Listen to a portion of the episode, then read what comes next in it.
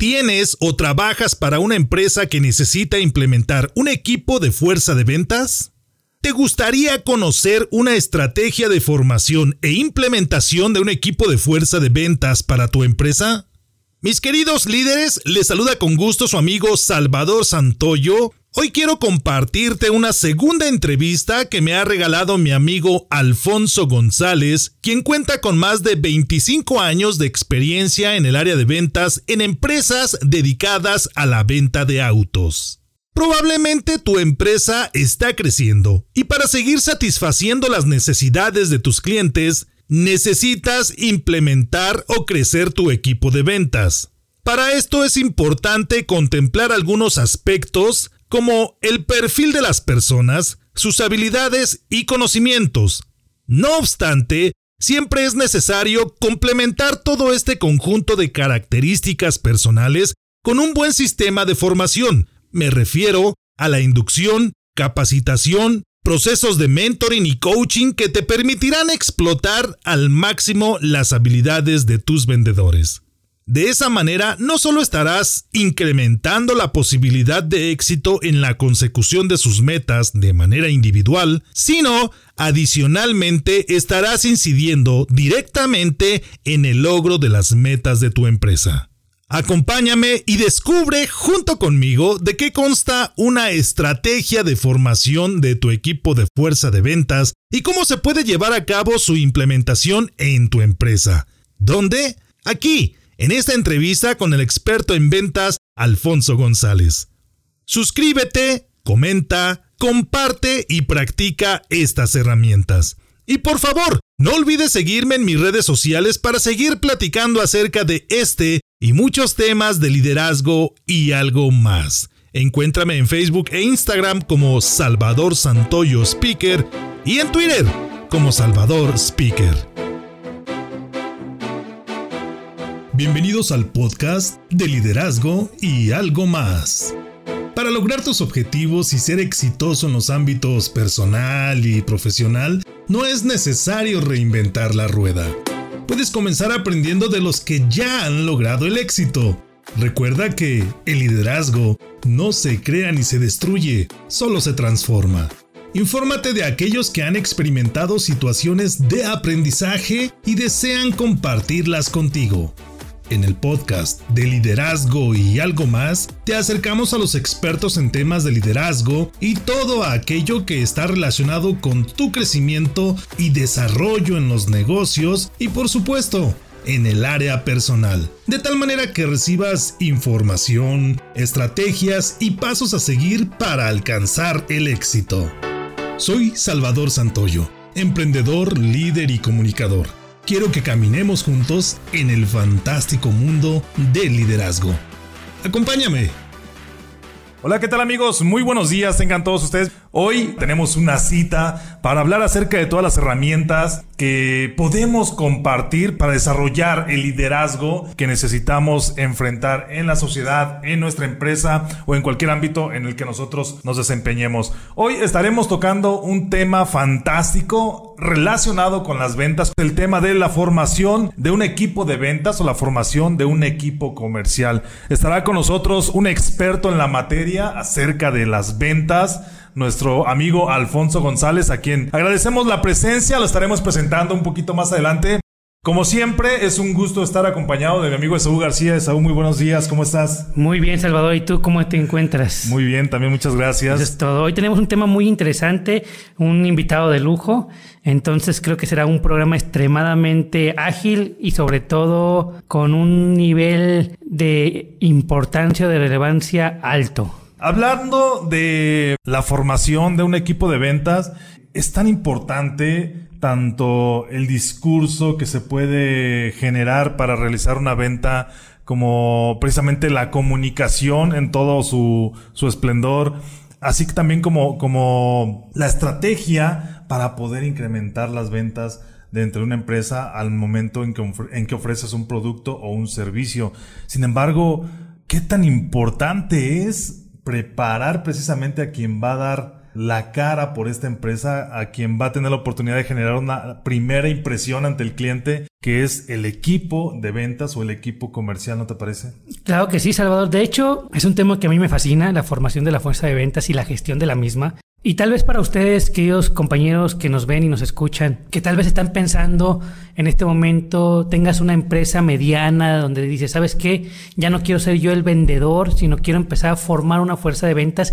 Existe todo un método. Vamos a ver con Alfonso todo lo que es este método, desde el aspecto del el reclutamiento hasta incluso la gestión o seguimiento Vamos a ver cómo evoluciona un equipo de ventas. Vamos a, darnos cuenta que para que se forme lo primero, lo principal es tener en cuenta la identidad de la empresa, conocer el producto, entender cuál es el objetivo que tiene que, tiene que lograr cada vendedor, etcétera, ¿no? Un formador de fuerza de ventas, Salvador, tiene algo muy interesante. Aquí hay dos cosas importantes, ¿no? El ejercicio de formar la venta y el ejercicio de gestionar la venta. En ocasiones puede existir un formador de fuerza de venta que incluso dé formación, capacitación al gerente de ventas, quien sería en su momento quien gestione en la segunda parte, o puede ser el mismo gerente quien sea el formador de ventas, ¿no? Del equipo de ventas, perdón. Entonces, cuando esta persona en particular empieza a crear el departamento o a reestructurar uno anterior, debe tener en cuenta varios aspectos y de eso nos va a hablar nuestro gran invitado del día de hoy. Es sumamente importante, y lo decía en un principio, que el equipo que va a dar la cara por la empresa ante el cliente esté correctamente y ampliamente capacitado. Ya lo veíamos también en algunos programas acerca de que nunca debemos improvisar ante un cliente. Sí debemos de tener cierta flexibilidad y debemos de tener cierta adaptabilidad dependiendo de el sesgo que pueda tomar la venta. Sin embargo, Debemos de, estar preparados tanto en la información, en desarrollar el discurso y por supuesto en todo lo que pueda surgir en el momento en que te encuentras frente al cliente, puesto que de ti depende la gestión de toda una empresa, de ti depende el que se genere el principal objetivo de una empresa que es el obtener una utilidad. Y no es por generar polémica aquellos que nos escuchan y nos ven, no es la intención, sino que aquí tenemos un pequeño debate, Salvador y tu servidor. Yo digo que sí se puede improvisar. Una cosa es improvisar y otra cosa es irse descuidadamente sin prepararse. El que improvisa es aquel que tiene las herramientas, el que se ha informado y demás y que pueda hacerlo desde mi punto de vista. Pero entonces Aquí, desde un concepto mediador, podemos decir que estamos hablando de lo mismo, pero con diferentes palabras. La palabra es importante. ¿Tú qué opinas allá que nos estás escuchando? ¿Se puede improvisar? ¿No se puede improvisar? Ese tema lo vamos a dejar incluso en nuestras redes sociales para ver qué opina nuestro auditorio en ese concepto. Lo que sí coincidimos de hecho, la palabra es lo único que media, pero el contenido, la esencia o el fondo es prácticamente el mismo. Si no se tiene información, si no se tiene preparación previa, si no se tiene una verdadera capacitación, no se va a lograr ese tema en particular. Tenemos el día de hoy a un invitado, nuestro amigo Alfonso González. Muchas gracias por estar aquí con nosotros. Alfonso es eh, contador público titulado por la Universidad de Guadalajara con la especialidad en auditoría. Tiene 25 años de experiencia en la industria automotriz. Ya platicamos con él entre bloque y bloque acerca de la experiencia que él tiene ya vendiendo autos. Más de 25 años ocupando cargos a nivel directivo en diferentes concesionarias precisamente de autos. Es consejero certificado en gobierno corporativo y empresas familiares por el Instituto Mexicano de Mejores Prácticas Corporativas y es director de la firma de consultoría de negocios AG Estrategias y por supuesto miembro de la Asociación de Conferencistas Hispanos. Alfonso, la pregunta obligada es, ¿dónde reside la importancia de la preparación de un equipo de ventas? ¿Por qué es tan importante llevar a cabo esta preparación? Y yo parto de una base. Hoy en día no solo es vender. Hoy en día hay que crearle una verdadera experiencia al cliente cuando te busca y durante su proceso de, compra. Hoy en día las cosas han cambiado debido a tanta información que hay en, en, los medios. Los clientes están muy enterados de todos los temas. Cuando te van a comprar algo, lo que sea, ya van perfectamente informados de lo que quieren, de lo que buscan y llegan específicamente contigo a comprarte lo que quieren. Entonces es muy difícil que los hagas cambiar de parecer cuando no tienes tú lo que ellos te están pidiendo, lo que están buscando. Entonces tienes que ser lo suficientemente creativo y estar lo suficientemente preparado con argumentos para que en dado caso que no encuentres el cliente lo que busca contigo, le puedas crear una experiencia de compra en otro tipo de producto similar al que él está buscando. ¿Y cómo lo logras? A través de generarle una experiencia a través de generarle una, un viaje. Yo les decía a los vendedores, hagan de cuenta que van a salir de viaje con una persona, ustedes son los capitanes del avión y les van a decir el tiempo de vuelo, el clima, la altura, eh, cuánto tiempo van a tardar en aterrizar, para que la gente en su mente vaya imaginándose toda esa experiencia durante el proceso de la venta. Por esa parte es muy importante estar muy capacitados para tener esos argumentos y poderle vender a los clientes. Ahí, por ejemplo, entonces, Alfonso, estamos hablando de la formación de un equipo. ¿Cuáles son las etapas de esa formación? Obviamente explicándolo para aquellos compañeros que nos ven que tal vez tengan esa necesidad de saber cómo empezar a trabajar sobre formar mi equipo en mi empresa. El día de hoy les voy a compartir cinco, cinco pasos básicos de cómo formar un equipo de ventas y el primer paso es el paso de reclutamiento y selección. Este paso para mí es fundamental porque ahí nace todo. Vamos a pensar que tú vas a formar partes de cero, vas a formar un equipo de ventas y lo primero que tienes que hacer es definir el perfil del vendedor que quieres. Eso es importante. Importantísimo, porque no es lo mismo vender por teléfono que vender en la calle, que vender en un establecimiento fijo o hacer citas telefónicas en frío para hacer la presentación de un producto. Entonces tú tienes que definir exactamente el perfil del vendedor que necesitas para que venda tu producto. Ahí nace todo. Entonces, cuando, cuando tú defines perfectamente bien el perfil del vendedor, tú ya saliste ganando porque ya sabes qué tipo de persona estás buscando. Después se establecen las características que, que necesitas de ese vendedor o de esa persona, la experiencia, sus habilidades. Hoy, hoy en día son las competencias famosas que se llaman, que son de sus habilidades, su experiencia y sus aptitudes el conocimiento de la etapa comercial, por ejemplo, que tenga experiencia en ventas, la edad, por ejemplo, qué tipo de persona, si quieres hombre, si quieres mujer, tienes que definir exactamente el perfil de la persona que vas a buscar para que lo puedas contratar. Claro. ¿Sí? ¿Cuáles son los perfiles básicos o la clasificación básica que se puede generar en, esta, en este reclutamiento? Es decir, ¿cuáles son los perfiles principales entre los vendedores. Platicábamos ahorita el perfil del vendedor. Una de las principales características que tiene que tener un vendedor es que tiene que ser una persona extrovertida. Claro.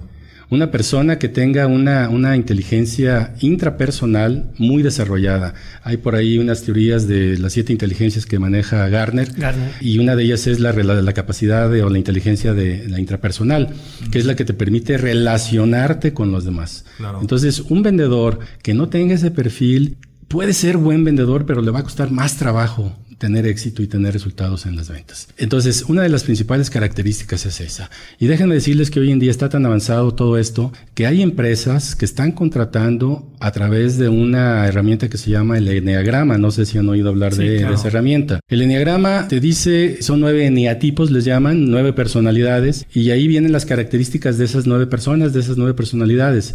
Y la personalidad tres y la siete son las que más buscan. La tres porque es una persona extrovertida totalmente, y la siete porque es una persona orientada a resultados. De aquí nace una pregunta, ¿el vendedor nace o se hace?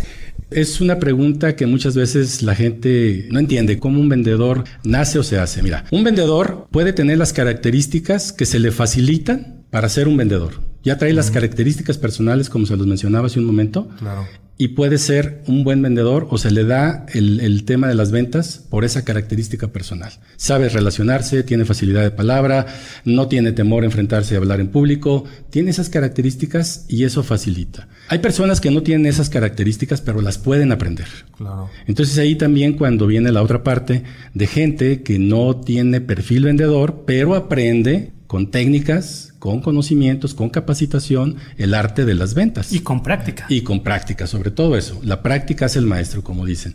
Entonces van aprendiendo y ahí las dos partes pueden ser ciertas, que nacen y también se hacen. Tengo una pregunta ahí, Alfonso, regresándome un poquito a la parte de el perfil del vendedor.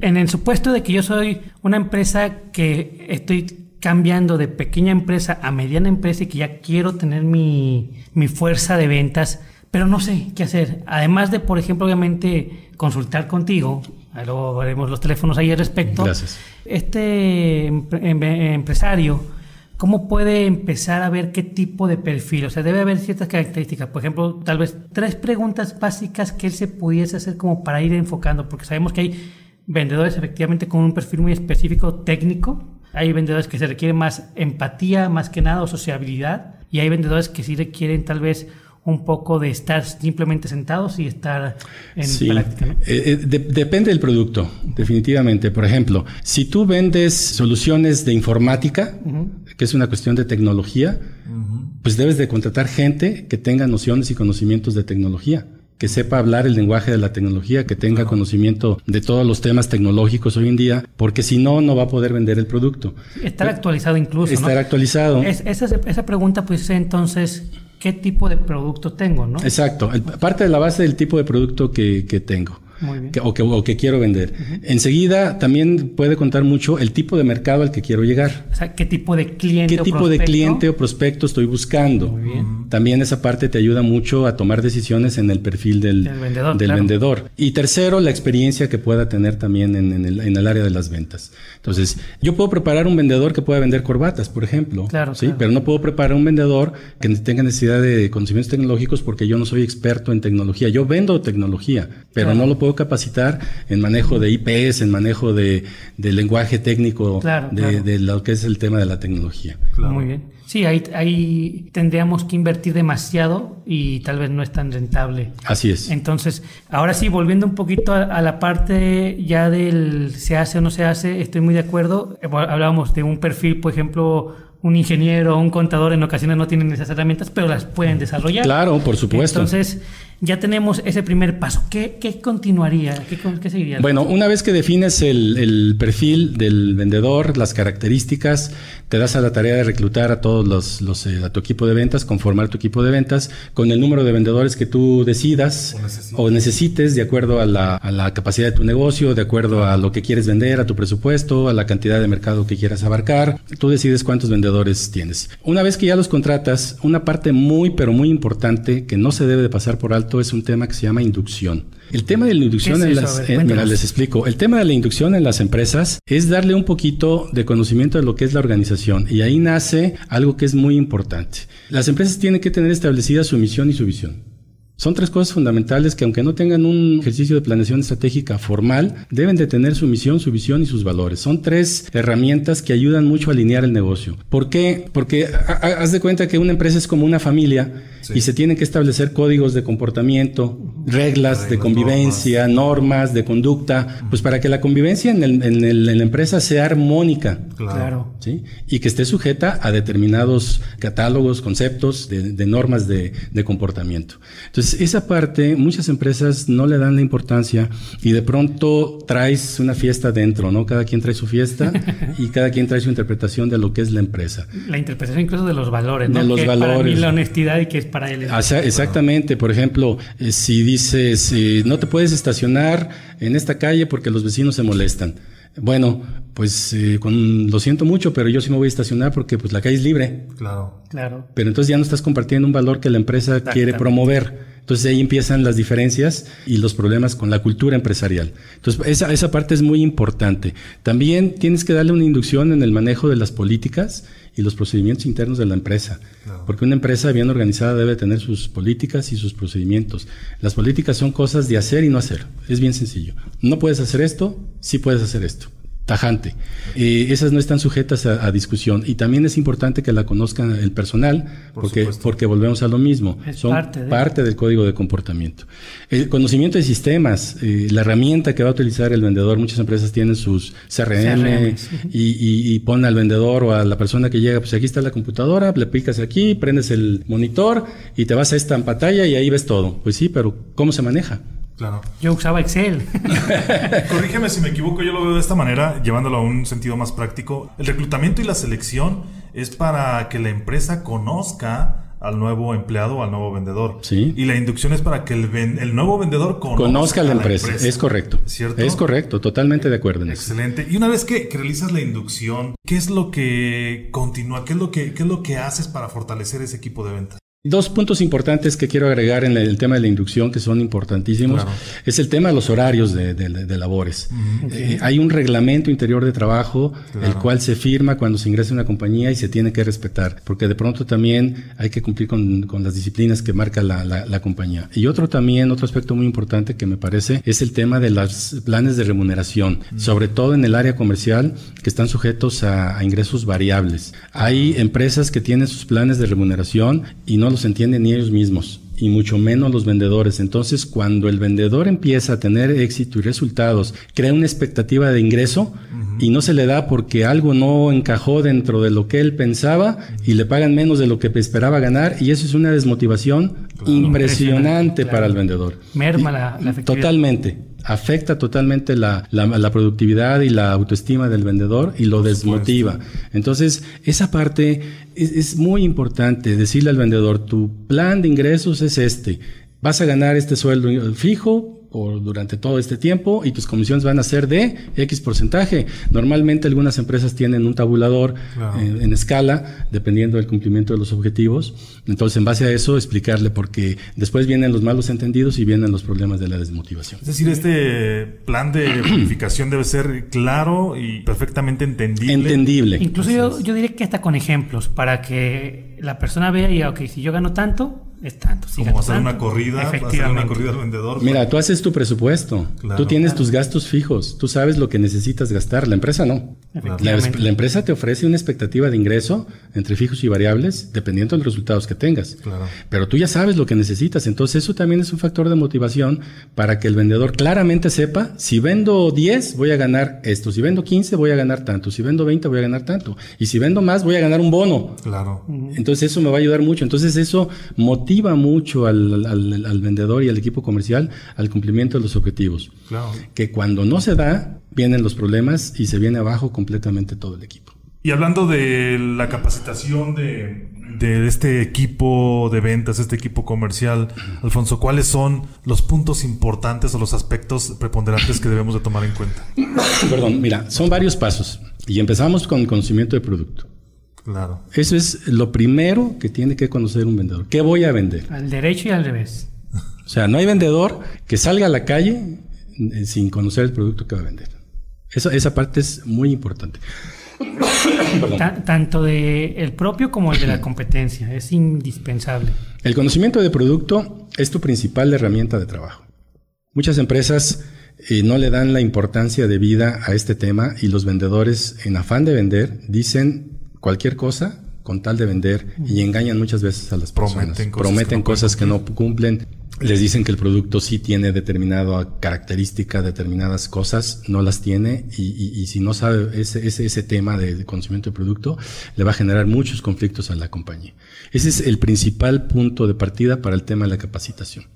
Enseguida, un tema importante que también no le da mucha importancia en las empresas es el manejo de las listas de precios, las políticas de venta los descuentos, ¿a qué tengo derecho yo de ofrecerle a un cliente? ¿Hasta qué rango me puedo mover para cerrar una venta? Muchas veces el vendedor quiere cerrar una venta y el cliente le dice, bueno, ¿y qué descuento me vas a dar?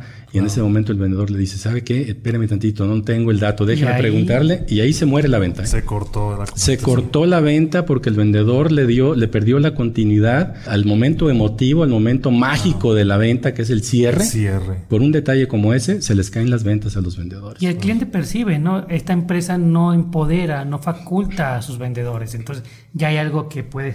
Frena completamente. El cliente siempre se debe de sentir con la cobijado y con la libertad de pedir y, también saber hasta dónde puede llegar. Todo mundo normalmente pedimos algún beneficio. Oye, ¿y, qué beneficio me vas a dar? ¿O, qué descuento me vas a dar? ¿O, qué promoción hay? En, este momento. Si el vendedor no conoce ese, ese elemento, eh, no conoce los precios, no conoce la política de precios, de descuentos, y no sabe su margen de maniobra, su facultamiento hasta dónde llegar, está muerto. Claro. Hablamos de que las ventas son la, interacción principal entre el vendedor y el, y el, que compra. Pero dentro de la venta en específico, ya lo, ya lo decías ahorita, el cierre es determinante para lograr o no vender un producto o un servicio. Es el momento mágico. Y, hablando de capacitación, ¿cuáles son esos cierres que practicas incluso en la capacitación, que, que, estudias y que aprendes a realizarlos precisamente porque es la culminación de tu trabajo? Bueno, dentro de las, de las eh, temas de capacitación, precisamente está el, la capacitación en técnicas de venta. Las técnicas de venta te enseñan precisamente a cerrar ventas. Hoy en día, una, parte muy importante en la capacitación y que muchas empresas lo deben de tener y muchas no lo tienen, es un elemento que se llama proceso de venta. El proceso de la venta, si tú lo llevas correctamente, los procesos de la venta son, son cinco pasos muy sencillos, tres, dos, dependiendo de tu tipo de producto. Inicia con el saludo del cliente, continúa con la explicación del, producto, una, una, amplia explicación del producto, las bondades del producto, la propuesta económica, del producto, en cuánto le vas a dejar o cuánto descuento le vas a dar y el cierre. Cinco pasos. algunas empresas tienen siete, algunas ocho, algunas nueve, algunas doce. El cierre de la venta es consecuencia de ese proceso. Claro. Si tú durante ese proceso de venta le diste al cliente toda esa información y lo llevaste en esa experiencia de venta, en donde le quedó perfectamente claro todos los, los temas que tiene relación con su posible compra, al momento ya del, cierre se da por, por, descontado. Hay clientes que no les interesa, por ejemplo, conocer el producto. Ya lo conozco, dígame cuánto cuesta. Bueno, mm. tienes que tener técnica de ventas también suficiente para enfocarte en que en ese cliente lo que le interesa ya es comprar el producto y te vas al cierre. Claro. Al cierre definitivamente. No te vas a, a, a, preocupar por darle otra información, no lo necesita. Ya la tiene. Ya la tiene, porque también hay vendedores que tienen el cierre de la venta aquí en la punta de la, de la, nariz y siguen hablando de cosas que no quiere escuchar el, el vendedor y se le cae la venta. Se, le cae la venta. Entonces, el, vendedor tiene que tener esa, esa particularidad, esa sagacidad para entender el perfil del, del cliente y interactuar con él exactamente en lo que él te pide. Claro. Es importante identificar el tipo de cliente, me refiero a si es visual, si es, auditivo o si es kinestésico. Por supuesto que sí. ¿Por qué? Te ayuda, te ayuda a establecer eh, el canal de comunicación, te, ayuda a establecer rapport en, la forma en que tú le vas a vender al cliente. Por ejemplo, si es un cliente visual, llévalo a que conozca el producto. Que lo vea. Que lo vea. Si es un cliente kinestésico, dile, oiga, que lo sienta, súbase, hablando de coches. Agarra el, Agarra el volante, enciéndalo, o escuche el motor si es auditivo, escuche el motor, vea la potencia, escuche el motor, la potencia del motor. Si es visual, imagínese usted, en hablando de automóviles, imagínese usted va por carretera, tiene necesidad de rebasar y con esta camioneta que son seis cilindros, que trae un torque de 4.500 revoluciones por minuto, usted en tres segundos está rebasando un vehículo seguridad. Exactamente. Entonces, le dices al cliente lo que, lo que quiere escuchar en su canal de comunicación. Son muchas herramientas y capacitaciones que debe tener el vendedor y para eso es un formador de ventas. Es decir, una cosa es una capacitación de ventas donde ya un vendedor puede ir y capacitarse en cierre y capacitarse en prospección. Pero un formador de ventas eh, debe formar a esos vendedores Por como tal. Entonces, aquí acabo de escuchar algo muy interesante que también valdría mucho la pena tenerlo en cuenta como un aspecto del perfil del vendedor. Debe saber escuchar, saber detectar lo que dice el cliente, como lo acaba de decir Alfonso, y también debe tener un pensamiento crítico, una perspectiva para saber en qué etapa de ese proceso que puede estar está ya el cliente, ¿no? Para en ese caso empezar a trabajar a partir de ahí. Sí, y eso lo, lo, desarrollas a través de las técnicas de comunicación. Claro. La mejor comunicación es cuando escuchas. Claro. Cuando aprendes a escuchar. Esa es la mejor comunicación que puede haber en las ventas. Inclusive hay un libro que se llama Calles y Venta, no sé si lo han escuchado. se lo recomiendo. Lo vamos a leer. Búsquenlo.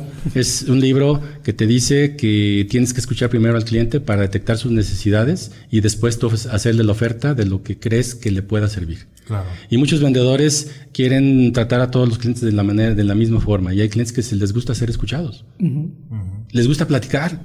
Les gusta platicar sus aventuras y decirte que compró en 1995 un Zuru y le sigue funcionando y que un carro. y tienes que escucharlo. Claro. Tienes que escuchar esas, esas, anécdotas que te platica el cliente. Entonces, comparto contigo, Esaú, el tema de la escucha es muy importante. Y esto lo desarrollas a través de las técnicas de, comunicación, también en la formación de, vendedores. Claro. Hay una frase, dice que, fue, que fue primero, si el huevo o la gallina.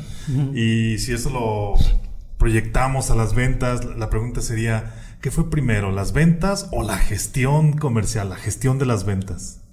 Mira, la, gestión de las ventas es ya la administración de las ventas. Es, eh, ya tienes la abundancia, ya tienes el dinero, ya tienes la cartera, ya tienes eh, los vendedores, ya tienes todo, administralo. Pero si no, ponte a vender. sí, claro. Lo primero es vender. Claro, y después gestionas y, y después gestionas todo. Muchos negocios empiezan así, vendiendo. O sea, los, los emprendedores, ellos mismos son los que venden y demás. Entonces ahí tal vez no se requiere todavía un, un equipo de venta porque van iniciando Ya hasta cierta madurez de la empresa, con cierto rango de crecimiento, es cuando ya, efectivamente, ya cuando Alfonso debe entrar ahí a generar esa formación. Ok, y hasta la capacitación, ¿qué más seguiría, Alfonso? Nada más un punto adicional al tema de la, capacitación, dos, dos, puntos. El tema de la satisfacción del cliente. Hay, hay, que capacitar a los vendedores en el tema de la satisfacción del cliente. Hoy en día el tema de la satisfacción del cliente representa fidelidad y ventas a futuro. Y hay gente que no sabe esto, pero también esa satisfacción se gestiona. Se gestiona, por supuesto, se, se tiene que trabajar. Y mantener. Un, cliente que se va satisfecho te recomienda, un cliente que se va insatisfecho te recomienda, pero negativamente. Claro. Y también dentro de la formación y capacitación del vendedor está el tema de todos los temas de desarrollo humano, porque somos personas. Claro. Todos somos personas y necesitamos también prepararnos y tener un crecimiento personal, porque no puede ser un buen profesionista, un buen vendedor y mala persona. Exactamente. Tiene que haber un equilibrio. Un y ahí, equilibrio y ahí tiene mucho que ver, por ejemplo, la filosofía del CRM precisamente, que es la administración de la relación con el cliente, porque tal vez la primera interacción, la primera venta, el cliente se fue satisfecho. Pero si yo ya no gestiono esa satisfacción, esa relación, esa, esa satisfacción puede ir mermando. Entonces yo tengo que seguirla teniendo en cierto nivel con alguna llamada cada, de vez en cuando. El mismo sistema, si es automático, les manda algún correo en su cumpleaños, etcétera, ¿no? Empieza a trabajar algo que se llama fidelidad. La fidelidad del cliente. Entonces también se gestiona y eso es importante para aquellos que nos escuchen y nos ven que van a empezar con todo esto, lo tengan en cuenta.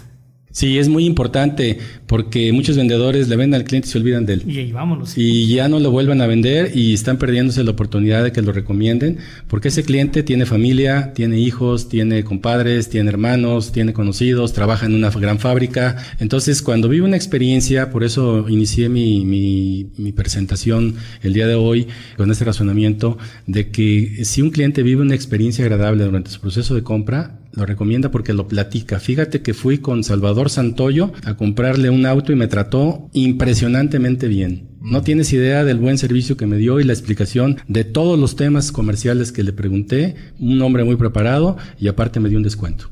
Entonces, ese cliente, por supuesto que va a platicar esa experiencia. Por supuesto. Y puede platicar lo contrario. Claro. Fui con una persona que se llama Salvador Santoyo y me trató... De la patada. De la patada. Y ahí entra la ley del 5-10, ¿no? Cuando es algo benéfico, yo te te recomiendo con 5. Cuando es algo que no, mínimo con 10. Con 10. Hablo negativamente con 10. Bien, en el tema de la gestión, ahí ya entra el tema del líder. Más que nada es el tema del líder y un poco también del, del vendedor en donde ya empieza a generarse una, una, especie de liderazgo y de coaching para empoderar a los vendedores. A los, a los vendedores hay que estarlos coachando permanentemente. Una de las características que debe tener un buen líder en ventas cuando dirige un equipo comercial es que debe de mantener permanentemente motivado a su equipo comercial. Claro. Su chamba es mantener motivado a, esa, a ese equipo. ¿Por qué? Porque son personas que tienen emociones y tienen frustraciones cuando no venden.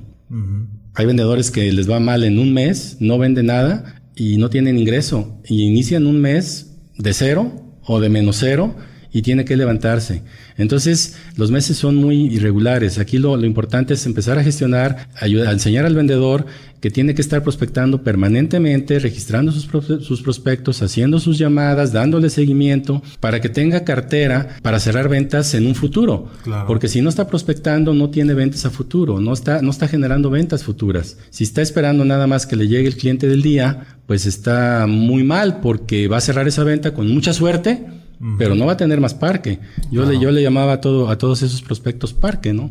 Y en mis juntas de venta yo les preguntaba, oye, ¿cómo andas de parque? Bueno, traigo a este señor, lo traigo tibio, a este señor lo traigo muy caliente, este señor me va a comprar el próximo mes, este señor ya me dijo que quiere para el cumpleaños de su hijo, que va a ser dentro de tres meses.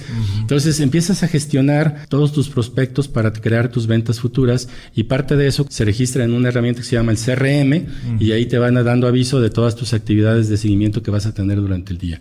Pero el líder, el líder tiene que generar ese, ese cocheo y ese liderazgo para mantener a su equipo, a su equipo motivado. Una cosa muy importante también dentro de la gestión de las, de las ventas es la evaluación hacia los vendedores. Esa parte también es muy importante. Nosotros tenemos que tener referencias si vamos bien o vamos mal. Claro. Y tenemos que tener el apoyo cuando vamos mal y tenemos que tener el apoyo cuando vamos bien. Por supuesto, en ambos casos. En ambos casos, eso es permanente, porque hay directores comerciales o hay gerentes comerciales o gerentes de ventas que no le hacen caso al que más vende. Y se puede ir desplomando después. Y de pronto se cae y que no se explican qué pasó. Pues es una persona humana, que tiene emociones, que tiene sentimientos y que te está atravesando por un bache. Y requiere atención. Y que no le dieron atención. No tuvo un seguimiento. No tuvo un seguimiento y tuvo problemas y se cayó. Y representaba el 30% de las ventas del equipo. Imagínate cómo se pone el gerente comercial. se pone bueno. Se pone bueno, ¿verdad? Eh, otra cosa también importante es darles eh, técnicas en el conocimiento de mercado a los vendedores. Los vendedores no tienen que hacer investigaciones de mercado, eso lo tiene que hacer la empresa.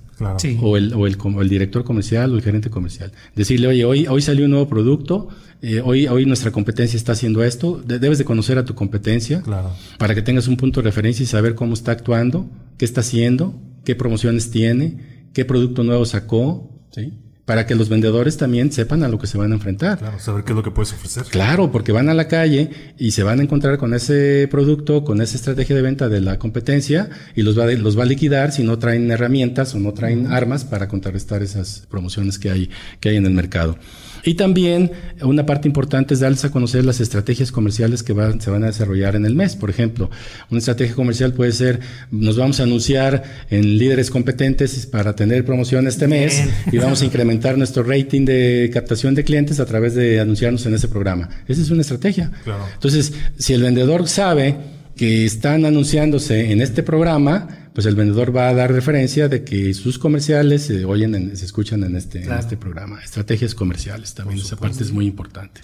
Al respecto de la evaluación y de la retroalimentación que puedes obtener en esta situación de de valorar a tus vendedores, ¿cuáles son los puntos rescatables que te pueden ayudar a, formar ese ciclo de mejora continua entre tu equipo de ventas? O los parámetros, ¿no? de evaluación. Sí, mira, normalmente en, las evaluaciones se hace un 360, a veces en ocasiones se hace una encuesta que se llama 360, que, que de pronto es una herramienta muy práctica porque de una manera muy sencilla, muy básica, te evalúa un superior, te evalúan dos iguales y te evalúa un subalterno. Y te evalúa más que en saber, en, ver cómo, si sabes o no sabes, si estás capacitado o no estás capacitado, te evalúa en tu, en tu persona.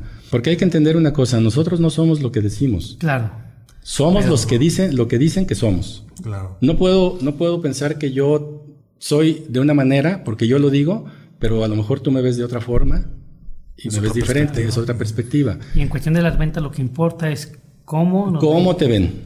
¿Cómo te ven? Se, evalúa también el número de, cumplimiento de objetivos, por ejemplo, que tienes, cómo va tu mes. Tu... Normalmente se hacen estas evaluaciones, yo recomendaría que las hicieran trimestrales, para hacerlo cada trimestre, ver una, evaluación trimestral, tanto de la, del tema de la personalidad, del, vendedor, sus resultados comerciales, sus, sus, ingresos, esa parte es muy importante. De pronto, el saber cuánto está ganando un vendedor dice mucho. Porque si hay vendedores que no están vendiendo y no ganan y siguen en la compañía, la pregunta es, bueno, ¿de qué viven?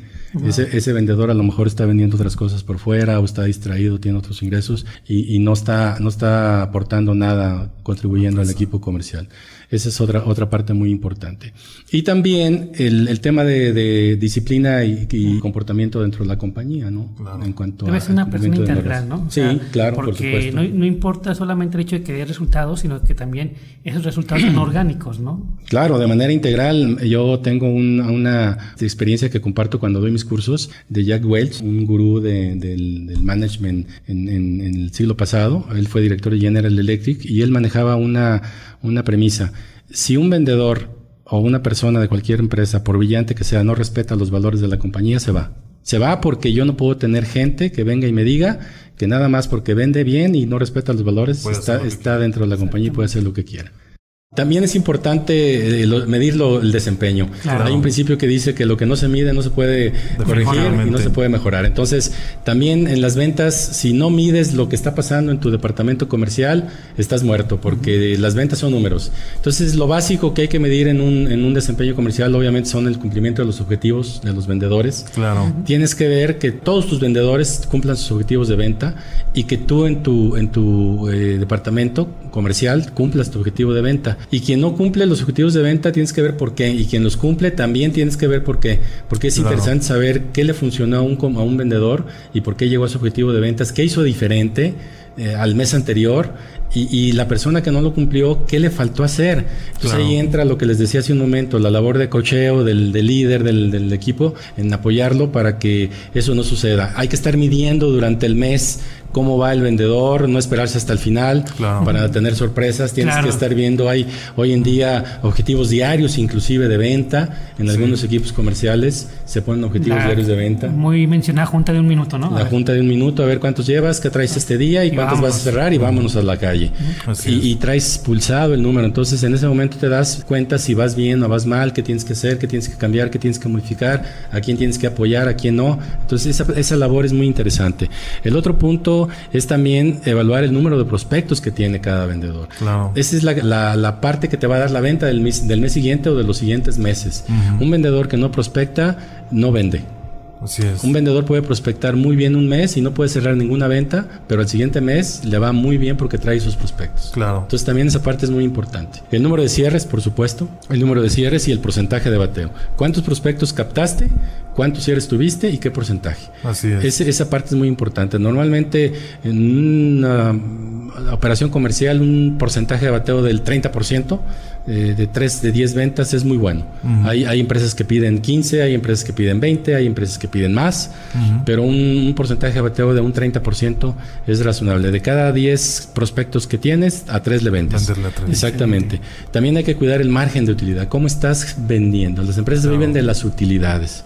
Y hay vendedores estrella que venden, pero no dejan nada a la casa venden con descuento y le dan todo al cliente y esos vendedores no, no, son buenos. No aparte cuesta, te cuesta la comisión, las, las cenas, las, invitaciones, las relaciones y sí vende muy bien, pero no le deja ganancia a la casa. Entonces también eso es un indicador que se tiene que este, vigilar muy muy de cerca. Excelente. Eh, eh, hay que hay que decirle al vendedor cuánto vendió y cómo lo vendió también y cuánto le dejó a la casa. Hay empresas que les establecen también un porcentaje mínimo de, aportación de, ventas y de utilidades. Claro. Y si no lo cumplen, son vendedores que a pesar de que están vendiendo, eh, no, no, se quedan en las, en las compañías. Son básicamente los indicadores que yo recomendaría que se, que se llevaran a, a cabo. Excelente. Excelente, Alfonso. Pues igual, si de una vez vamos cerrando para por los tiempos, de una vez que nos vayas contando, Alfonso, ya con esta pequeña conclusión, pues dónde te pueden encontrar, si alguien quiere saber cómo formar su fuerza de ventas, esa asesoría, etcétera, por favor, cuéntanos. Sí, cómo no. Me pueden encontrar en mi número de celular es 331 aquí en México 52 331 428 7401 mi página de web es eh, y en mis redes sociales me pueden encontrar en Facebook, diagonal AG Estrategias. Excelente. Bien, breve conclusión. Yo creo que ya Alfonso lo ha dicho todo y creo que es algo muy interesante la formación de fuerza de ventas. Es importante que le den el, el espacio y la importancia de vida. Creemos que simplemente formar una venta es buscar o contratar vendedores y listo, ¿no? Sin embargo, es ahí donde a veces dicha fuerza de ventas que no fue formada correctamente no es eficiente. Para eso hay asesores como Alfonso, donde se debe generar un proceso para ello. Yo te diría que por favor des esa importancia y tengas en cuenta que debe ser con un proceso determinado. Mis contactos es más 52 para aquellos que están fuera del país, triple 496 2980. Mi sitio web es www.esaugarcia.mx y me pueden encontrar en Facebook como Esaú García del Real. Muy bien, yo también coincido contigo y con Alfonso de que la importancia de generar un equipo de venta reside desde que eliges al vendedor. Y de ahí todo el proceso que platicamos eh, y cuidando los detalles en cada uno de estos pasos, creo que es fundamental invertir tiempo, dinero y esfuerzo en ello para poder conseguir después un fruto de esa inversión que se ha realizado. De lo contrario, creo que difícilmente se lograrán los objetivos como ya lo hemos platicado. Gracias por escucharnos en este Tu Podcast, donde hablamos de liderazgo y algo más. Ayúdanos a que este podcast llegue a más personas que lo necesitan. Comparte, califícanos con 5 estrellas, comenta y compártenos todas las dudas que tengas acerca de este tema. Eso nos permitirá compartir contigo más conocimiento y herramientas de liderazgo útiles para tu negocio y por supuesto para tu ámbito personal. Yo soy Salvador Santoyo. Nos escuchamos en el próximo podcast.